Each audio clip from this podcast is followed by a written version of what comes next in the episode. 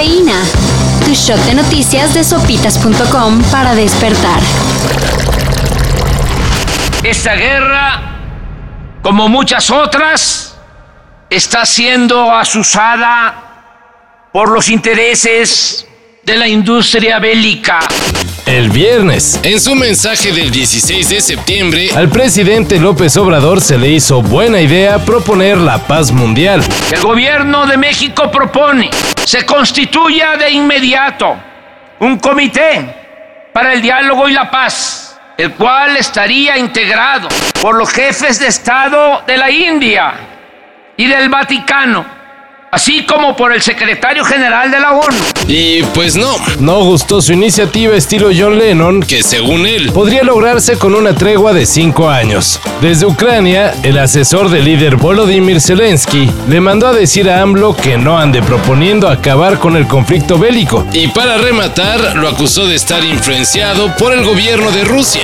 Por cierto, mientras López Obrador propone un poco de paz, el presidente de Estados Unidos, Joe Biden, espera respuesta a su propuesta de enviar casi 12 millones de dólares para que Ucrania tenga para sus gastos bélicos. Ayer se registró un fuerte sismo en Taiwán. Las imágenes que corren en redes dejan ver que el movimiento de magnitud 6.9 dejó graves afectaciones, principalmente en la capital Taipei. Aún así, parece que las pérdidas humanas fueron las menos. Un recordatorio de que aquí en México debemos estar prevenidos para fenómenos de este tipo. Hoy no se olviden que habrá mega simulacro y es importante participar. La alerta sísmica sonará a las 12.19 horas. La pelota por la derecha va el pelón Emilio Lara que ya metió el centro así como venía. Henry la busca, la baja.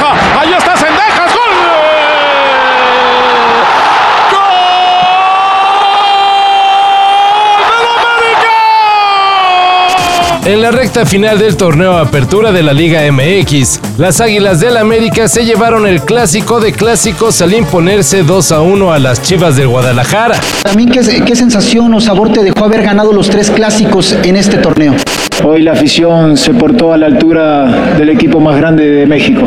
Lo sostengo y no tengo dudas. El mismo resultado se reportó ayer en el Estadio Olímpico Universitario en el juego Pumas contra Cruz Azul. Y esto deja a la máquina con un pie en repechaje, mientras que a los universitarios casi eliminados. Fracasote de torneo de los Pumas.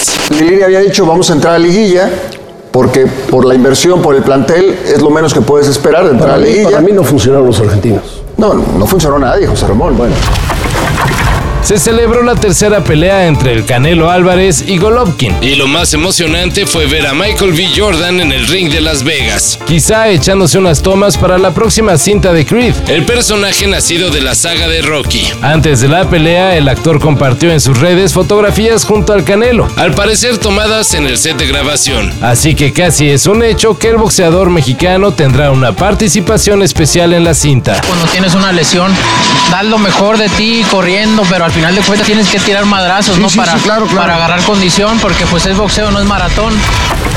Y en la gustada sección... ¿Están listos para reír? Cállese, hombre horrible. Ricardo Monreal ya declaró que quiere un cambio, pero de estampitas. En su afán de verse chévere, el senador de Morena se fue a intercambiar sus estampitas del álbum Panini del Mundial que tiene repetidas. Aquí estamos intercambiando estampillas.